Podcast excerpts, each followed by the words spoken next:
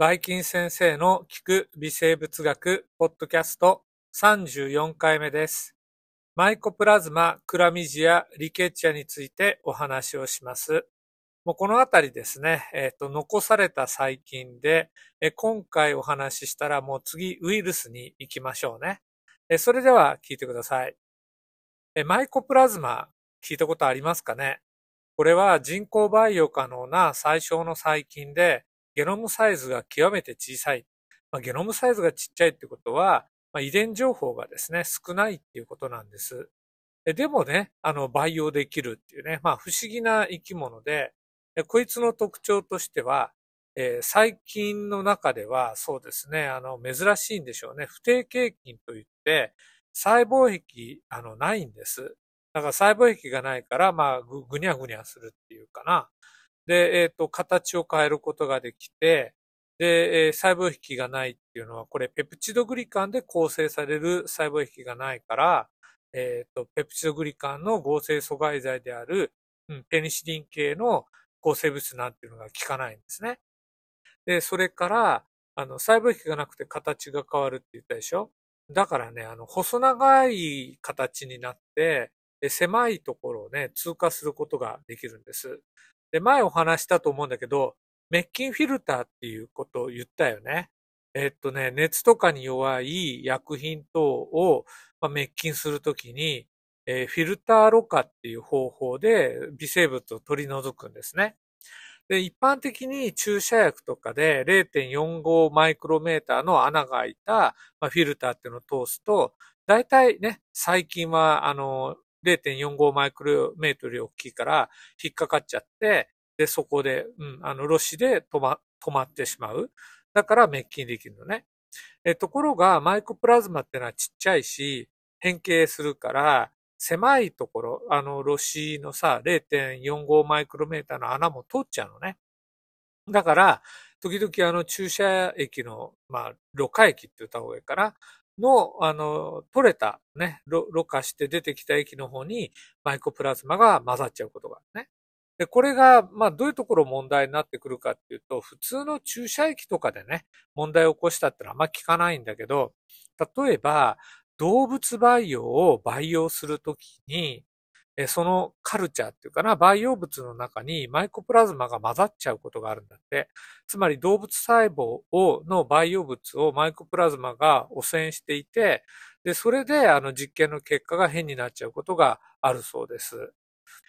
はい。じゃあ、マイコプラズマがね、どんなあの病気を起こすかっていうのをちょっとお話をしていこうね。で、マイコプラズマニューモニエって言って、肺炎マイコプラズマっていう細菌がいます。で、これは、えっ、ー、と、気道に感染、あの、気道の細胞に感染するのね。で、例えば、気管支炎とか咽頭とか、えー、肺とか。で、そこで、まあ、肺とかに入ると肺炎を起こしちゃって、これをマイコプラズマ肺炎って言いますね。で、レントゲンを映るとね、白く曇ったり、あと、まあ、一つね、あの、面白いところで、皮膚症状が出てくるんだって。あの、マイコプラズマで、要するに呼吸器の細胞だけじゃなくて、皮膚にも発疹が出てきます。まあ、典型的な例ね。で、これを治療するときに気をつけなきゃいけないのが、さっき言った通り、細胞壁がないから、ベータラクタムの合成、ベータラクタム剤ね。うん、細胞壁の合成阻害剤っていうのは効かないから別の薬。例えば、えっ、ー、と、マクロライド系とかテトラサイクリン系のお薬を使います。で、子供さんがね、この症状を出す、あの、感染症になることがあるんだけど、注意しなきゃいけないのはテトラサイクリン。黄色い色のついたお薬なんですね。で、これは骨に着色、まあ、沈着するっていう特徴があるんです。もし永久歯が生え変わる前のお子さんに投与すると、永久歯がね、今度着色してずっと色が取れないっていうね、困ったことが起こります。だから、まあ、あの、子供、特に永久歯が、あの、生え変わる前のお子さんに、えこのお薬を出すときっていうのは、まあ、要注意。できたら避けた方がいいよね。では、次いきます。リケッチア。リケッチアは、えー、アルファプロテオバクテリアに属するグラム陰性の肝菌です。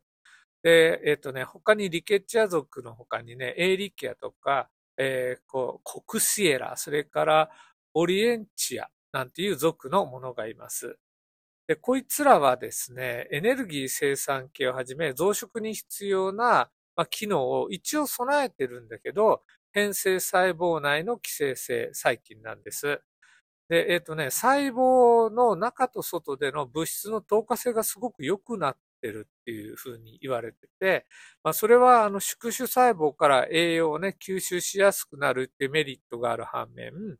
宿主細胞の外に出ちゃうとね、あの細胞の中のものが漏れやすくなっちゃって、で、それであのすぐ死んじゃうんだって。なんか変なあの困った細菌だよね。で、どうやってこれが、まあ我々動物、まあ人に感染するかっていうと、あの、まあ細胞の外に出ちゃうと死んじゃうわけじゃない？だから大体こういったあの微小、病原体っていうのは、な、何かですね、介在する動物がいるんですね。えっ、ー、と、リケッチアの場合は、そうですね、ダニとかですね、ノミとかシラミなどのいわゆる血を吸う接触動物がね、媒介生物として重要なんです。要は補菌している動物の血を、こういったああの血を吸うね、ノミとかがあの血を吸った時に、体内に、そのノミの体内にだよ、リケッチアが入っていって、で、さらにそのノミがですね、他の動物を刺した時に、まあ血を吸った時に、えー、ノミの体内のダニとかね、ノミの体内にいるリケッチアが感染するっていう仕組みです。で、えっ、ー、とね、リケッチアの、うん、感染症は、えー、循環器系の全体の内皮細胞に親和性がある。で、それから全身症状を引き起こすと。で、重症、重篤な感染症としては、発疹チフス、ツツガムシ病、吸熱などが知られています。で、ここでね、今ね、発疹チフスって言ったんだけど、他にもチフスっていう名前の病気を勉強したよね。腸チフス、パラチフス。えこれらはですね、サルモネラ属細菌によって引き起こされる感染症ですね。で、えっ、ー、と、発疹チフスだけがリケッチアで全然あの別のグループの細菌なんえー、だけどね、なんか不思議なことに、これ原因菌が違ってるんだけど、クロランフェニコールっていう抗生物質が有効なんだって。ただ、えクロランフェニコールっていうの前も言った通り、やっぱり副作用があの気になるお薬なんで、よく効くとはいえ、使うときはね、注意が必要です。えでは次、えクラミジアの話。クラミジアは球形または卵形の変性細胞内寄生性細菌です。まあ、変性細胞内寄生性っていうことは、宿主細胞なしでは生きられないね。んで、えっ、と、こいつはですね、本当にこう、なんか寄生にやっぱり特化した生き物で、エネルギー生産系、つまり ATP を、まあ、自分では作り出せないから、宿主の細胞からいただいてるんだって。で、えっ、ー、とですね、この仲間っていうのは、まあ、クラミジア、えっ、ー、と、シタッキーっていうのかな、オウム病クラミジアでしょそれから、クラミジアトラコマティス、トラコマクラミジア、それからクラミジアニューモニエ、肺炎クラミジアっていうね、大きく、まあ、3つの種が重要です。これがね、人に感染性を示す。で、でえっと、まず、オウム病からいこうか。オウム病は、オウム病クラミジアによって引き起こされます。症状としてはインフルエンザによく似てるそうなんです。ただ、他のクラミジア感染症と比べて重症化しやすい。とね、まあ、インフルエンザに似てるってことは、肺炎とか気管支炎を起こすね。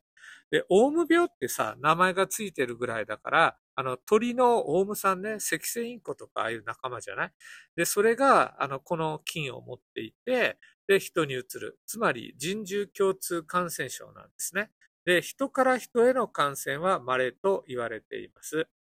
で、次、えー、クラミジア肺炎と新生児クラミジア肺炎について、肺炎クラミジアっていうのがいます。えー、クラミジアニューモニエ。それからクラミジアトラコマティスっていうのがいて、で、この2菌がですね、今言ったクラミジア肺炎とか新生児クラミジア肺炎っていうのを起こします。で、まずですね、肺炎クラミジアについて、クラミジアニューモニエね。あ、そうだ。あの、なんとかニューモニエっていう名前がついたら、大体肺炎のことだよねって前も言いました。うん、例えばなんだっけ、えー、マイコプラズマニューモニア、さっき言ったばっかりか。で、それからクレブシエラニューモニア、いろいろエトセトラあるよね。あ、ちょっと話出したけど、で、クラミジアニューモニアの場合は、え患者または保菌者のえ呼吸器の分泌液、つまり、クシュンとかね、下本とかった時の飛沫だよね。で、それで、えっ、ー、と、感染します。でよくね、集団、集団感染を引き起こすのね。一方ですね、クラミジアトラコマティスの方は、うんとね、聞いたことあるかな？トラコーマっていう病気。えー、クラミジア性結膜炎とトラコーマ、要するに目の病気だよね。で、ちょっと難しい漢字読めるかな？急性露胞性結膜炎という症状、疾患を引き起こします。で、これが慢性化すると失明の恐れがある怖い病気ですね。トラコーマ失明ってね、なんか聞いたことがあるね。で、次、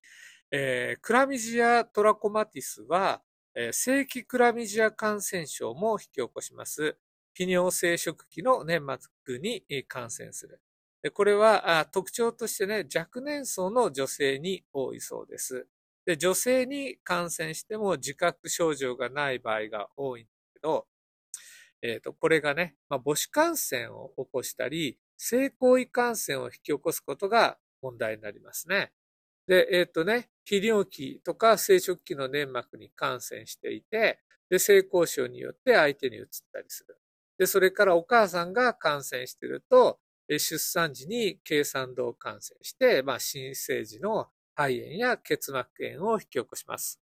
あとですね、あ、さっき忘れたかな。あの、目の病気の方ね。クラミジアトラコマティス、あの目の粘膜に感染すると。で、これはあの年齢問わず子供、ちっちゃい子供から老人まであの感染します。で、えー、ね、えっ、とね、患者さんや保菌者の体液に含まれていて、直接的、間接的に感染します。で、ちょっと不思議なのが、